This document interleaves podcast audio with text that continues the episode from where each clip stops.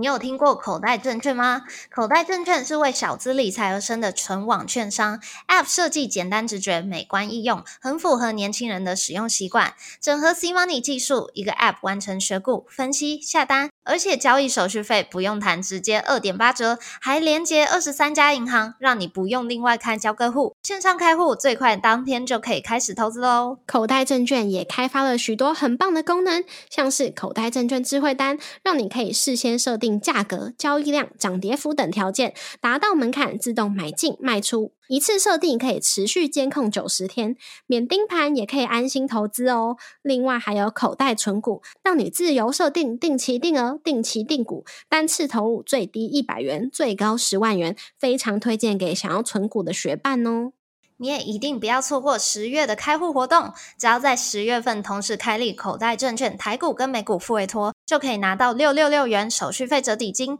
而且每月交易都会再送八十八元手续费折抵金哦。透过理财学办专属连接开户，还会再额外抽出两位学伴，多送你一六八元的手续费折抵金哦。我们的专属开户连接和口袋证券的更多介绍，都在节目资讯栏里喽。Hello，我是 Cindy。我是 Shirley，欢迎回到理财学霸，和我们一起累积理财小知识，扩大财务舒适圈。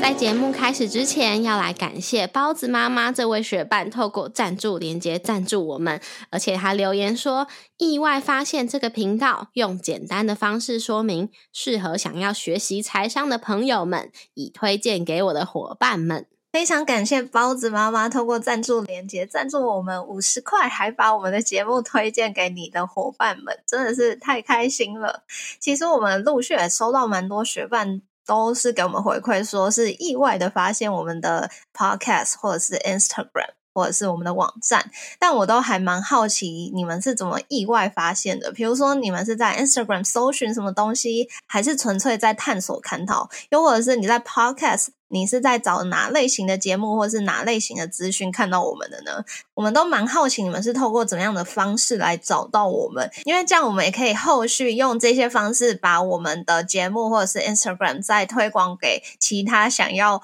认识我们的学伴们。所以，如果之后你也是意外发现的话，也可以跟我们说说你到底是怎么发现的哦。那也谢谢你的收听，节目准备开始喽。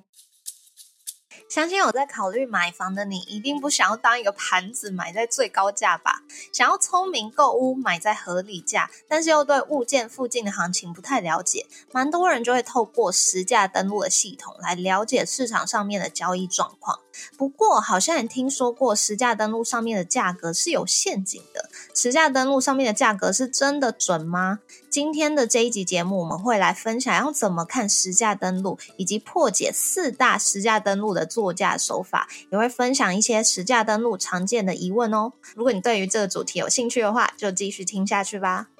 在没有实价登录之前，大家购物该出什么价格，都是靠中介在买卖双方之间沟通协调，取得一个大家都可以接受的价格，然后顺利成交。又或者价格就会是建商代销说的算。不过因为买卖不透明，有可能会在欢有可能会在欢喜成交过后，发现自己买在高点，觉得受骗。那实价登录就是为了揭露成交价格，让交易更透明，政府也可以实质课税。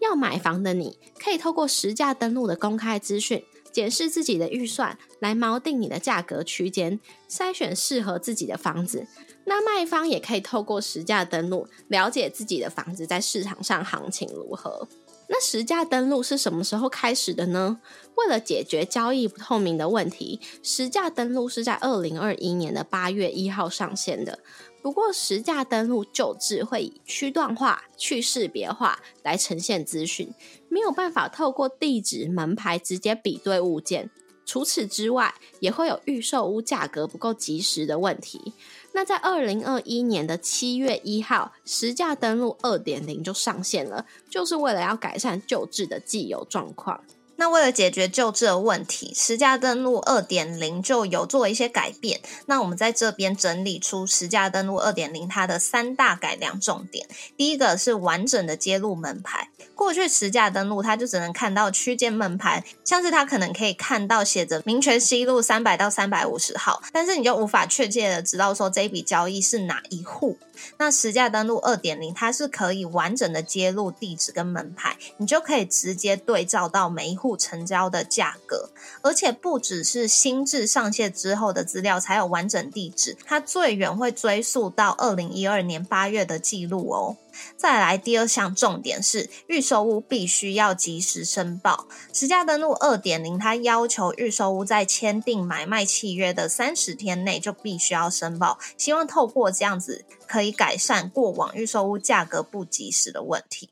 那最后一个重点是禁止转售预售屋的预约单据，也就是俗称的红单。在预售屋正式签署买卖契约之前，买方会先付定金，拿到一张预约单据。等到价格谈妥之后，他就会拿到一张订购单。那无论是预约单还是订购单。因为他们常常都长得是红色的，所以就被俗称为红单。那过去投资客就会透过转让这个红单来炒作房价，以便他们赚取利润。所以实价登录二点零也规定，不得将红单转售，否则会处以十五万到一百万的罚款哦。那想要做实价登录的申报，其实方式会分为两种。第一种是凭证登录线上申报，第二种是表单登录纸本送件。无论是哪一种方式，都可以先到地震线上申办系统去操作。只要到那个系统当中点选不动产实价登录，填写完你的交易资料之后，就可以产生申报书。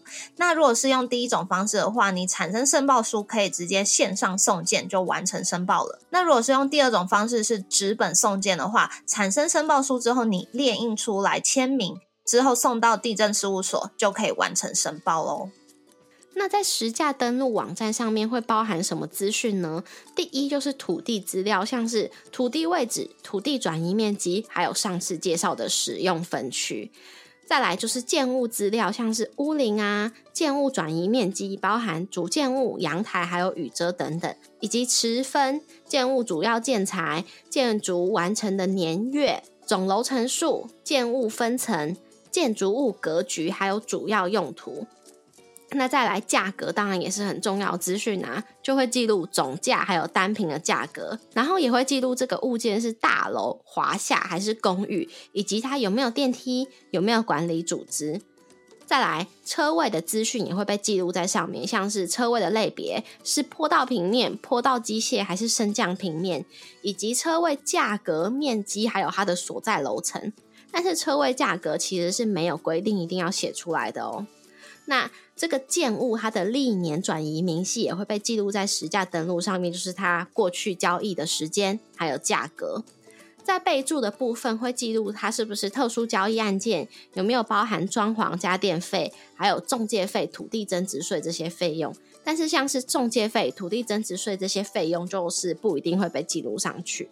不过，我们似乎常听到实价登录的价格不太准，这是怎么一回事呢？我们接下来就要分享四个常见的实价登录作价手法，让你可以避开实价登录的价格陷阱。第一个作价手法是没有报车位价格，或者是低报车位价格。我们在查询实价登录时，大部分会以一瓶多少钱，也就是单瓶价格来去判断我们想要买卖的物件现在的市场行情。所以，如果我们看到想买的，物件是低于实价登录的单品价格，甚至还会觉得自己捡到便宜。但是这个单品价格却常常因为车位的资讯而造成混淆哦。单品价格到底有没有包含车位价格？如果你在实价登录的网站上面看到单价的这一栏，价格旁边有标有一个车的符号，那就代表这个单价是加上车位面积去计算出来的，所以算出来的单品价格就会比实际的状况来的低。毕竟车位的面积都拉进去一起当成分母来计算了嘛。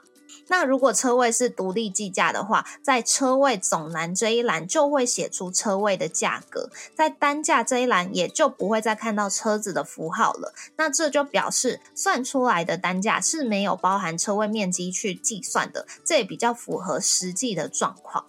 那我们如果直接举例来假设，有一个物件，它的总价是两千五百万，好了。那它的产权面积是五十平，其中车位就占了十平。那 A 物件它是有申报车位价格两百万，B 物件则没有。那 A 物件的单品价格，它就必须先把总价两千五百万扣掉车位价格两百万之后，算出来的两千三百万去除以扣掉车位的面积，也就是四十平的面积，算出来的一平价格会是五十七点五万。但是 B 物件的话，它就会直接以两千五百万除以五十平的面积，算出来的价格是每平五十万哦。所以就是说，这个物件的单品价格会因为有没有把车位价格登记在实价登录系统中，而去误导消费者。那除了车位价格会没写之外，车位价格也有可能被低报。有些实价登录的车位价格，它报的非常低，是不符合市场行情的。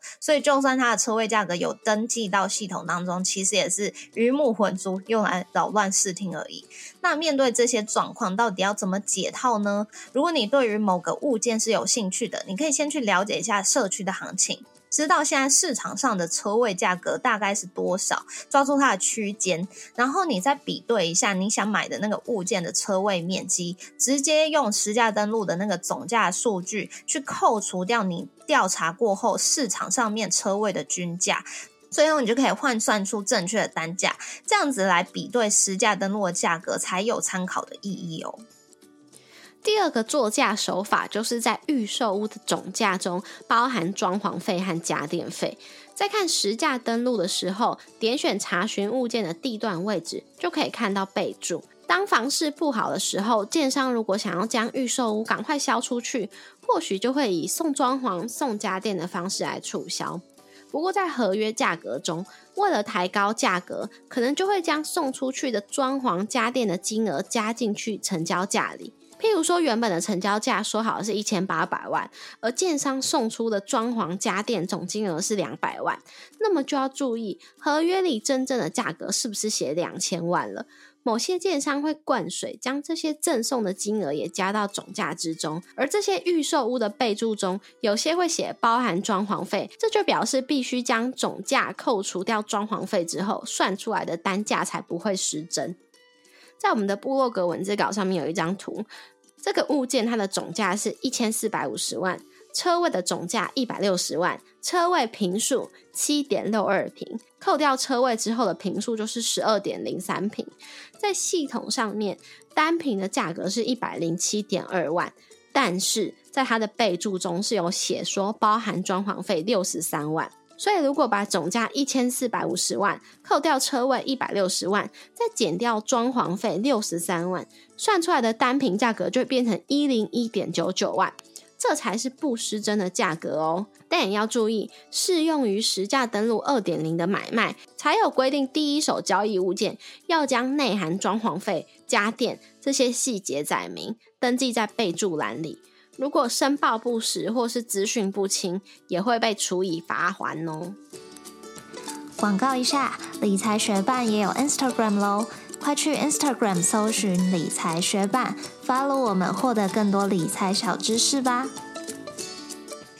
再来第三种作价手法，就是签 A B 约，可以拉升房价，又可以超贷。这种手法其实就是联合作价，无论是买预售屋配合建商签 A B 约，又或者是买中古屋配合中建签 A B 约，都是可能的。那什么叫做 A B 约呢？其实就是除了签订房屋的买卖契约之外，还会另外去签订保证退款或者是保证折让金额的折让单。那为什么买方会想要配合建商或者是中介来作价呢？很有可能的一个状况是买方的自备款不足，又或者他纯粹想要超贷，因为配合作价就可以拉高成交价嘛。相对的，你也可以拉高贷款的金额。举例来说，假设建商跟买方说好，他会退五百万给买方，让买方配合他以两千万作为成交价写在买卖契约当中。那如果买方谈到的贷款成数是七成好了，他用这个垫高的成交价两千万，就可以贷出一千四百万，比起他实际买入的价格一千五百万，一样用七成来算，等于买方可以多贷出三百五十万元呢。而且假设未来真的买方转手了，他以一千八百万卖出，从实价登录来看，他原本是买两千万，却以一千八百万卖出，看起来好像赔了两百万售出。不但房地合一税不会去课税，实际上他其实还是从一千五百万变成一千八百万卖出，赚了三百万呢。除了买方受益之外，建商他可以营造高成交价来拉升他的买气。但是如果这个作价被银行发现的话，你易贷的部分多出来的贷款就会被追回，也会触犯刑法第两百一十四条使公务员登载不实罪，还有第两百一十条伪造文书罪，以及第三百三十九条普通诈欺罪，还有三百三十九之四条。加重诈欺罪有被起诉的风险哦，就算没有被起诉好了，也会被银行记录诈贷来去影响你的信用。未来要再办理贷款或者是信用卡，这项记录就会一直跟着你，影响你的信用状况哦。大家可是千万要注意啊！最后一项作价手法就是预售屋高价登录，后续退户。预售屋也有一种做法是假交易，因为现行的实价登录二点零只要求必须在签约的三十天内进行实价登录，但只要那一户的预售屋首次实价登录完成，就算后续换约转手，只要还没有交屋，都不用另外再申报。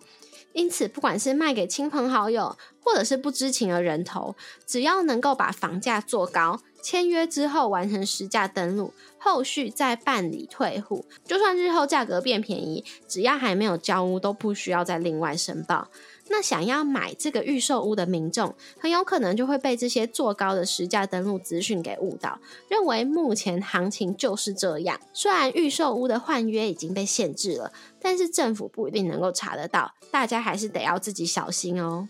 但有时候你会发现，明明你知道这个物件已经被卖掉了，但是在实价登录系统中却查不到这一笔资料，这是为什么呢？可能会有以下几种原因。第一种是系统还没更新，因为目前实价登录系统它会在每个月的一号、十一号跟二十一号做系统的资料更新，所以案件申报后也需要等待大概三十到四十五天的时间才会看到哦。再来，这个物件有可能是预售屋，而且它是在实价登录二点零上线之前做买卖的。因为就这个实价登录，它针对预售物买卖是在代销业者在他们的契约终止或者是期满的三十天内才需要一次去申报实价登录。所以，如果是在去年七月买的预售屋，虽然你可能早就交屋了，可是代销还没有全数卖出的话，那实价登录上可能就不会看到你买的物件资讯哦。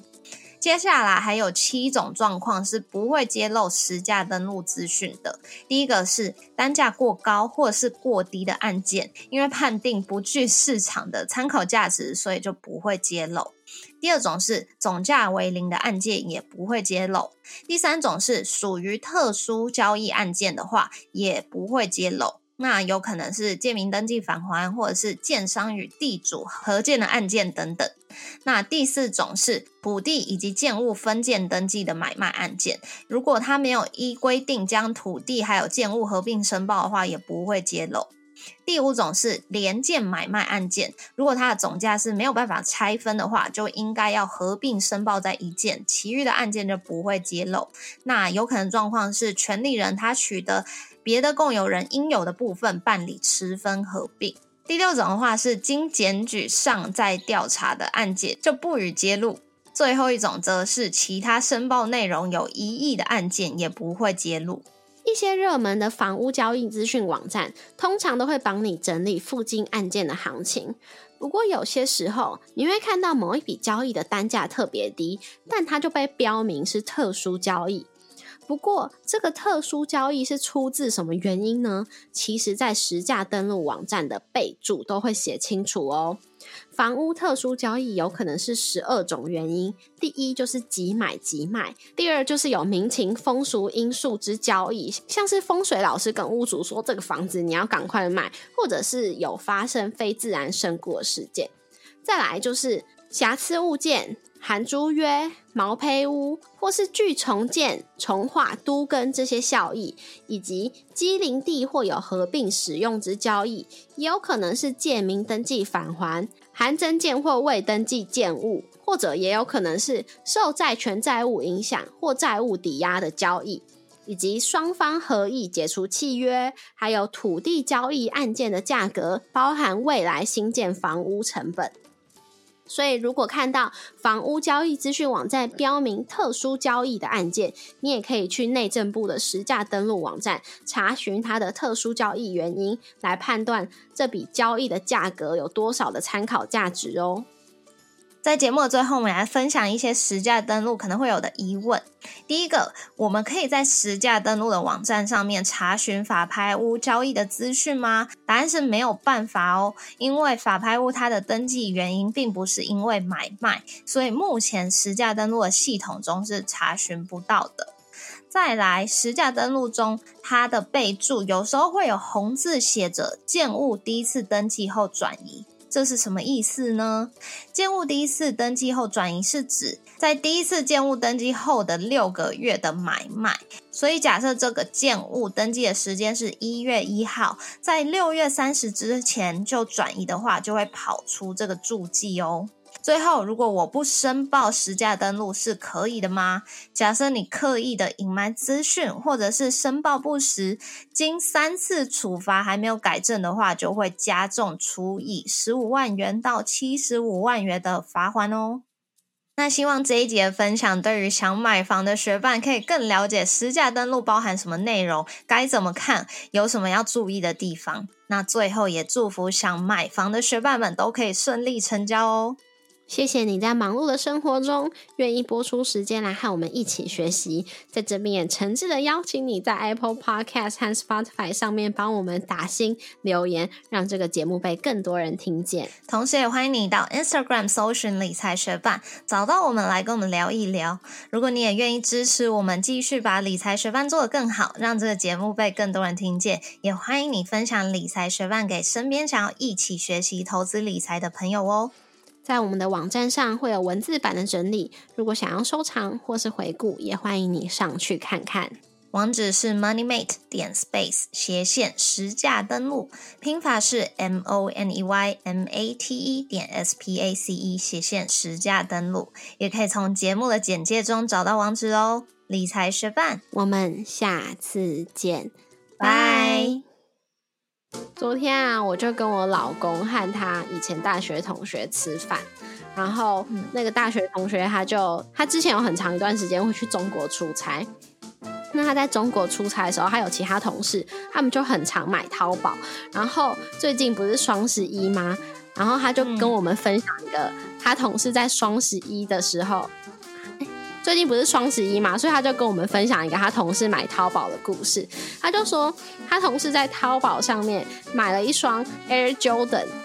大概是两千元人民币，然后上面就写说假一赔十。所以呢，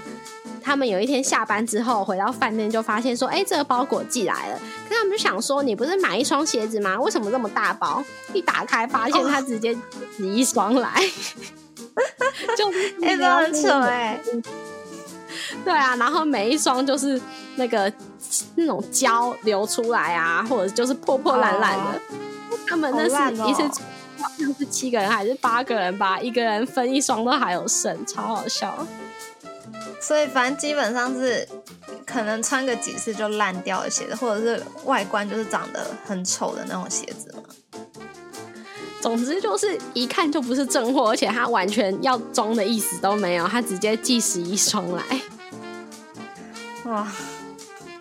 好搞笑，我不知道说什么了。没想到这种事发生。哎，我觉得就是因为这样，在网络上购物实在是有一点提心吊胆。我上次应该有在闲聊中分享过我买厨师机的故事，因为我之前是跟我家附近常买家电的那个商店去预定，可是我就排队好几个月都买不到，所以我就开始在虾皮上面找。但是我觉得就真的很害怕，像遇到你老公同事发生这种事情，毕竟厨师机也是蛮不便宜的，就是要。上万块，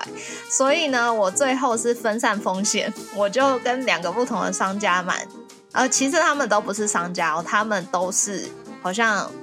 我也不知道他们是哪来的，反正他们都没有实体的店面就对了。然后呢，有一个是到货付款，然后有一个是我自己去取货比较便宜。那取货的地方离我家没有那么远，所以呢。我就真的分别下定了两家，那我两家都蛮快就收到货，一个哎一个自己去取货就蛮快，然后另外一个也是两三天就寄来。那目前两个看起来都是正货，所以没有像你老公的同事那么随。对啊，而且他其实是愿意付正货价格的，以那个时候的汇率算起来，他那一双也是一万块。所以其他人就说，如果你愿意付那个价格的话，你就应该去天猫啊，或者是其他的网站买。天猫是会比较有保障，还是怎样？好像是你要在淘宝上面，这个商家他要有长期比较好的记录，然后我不晓得还要不要提供什么其他的证明文件才可以变成天猫的商家。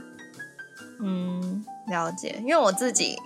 好像都不会用这个，所以我就完全不了解。虽然我知道有些好像可以买到比较便宜，但我还是不太会用。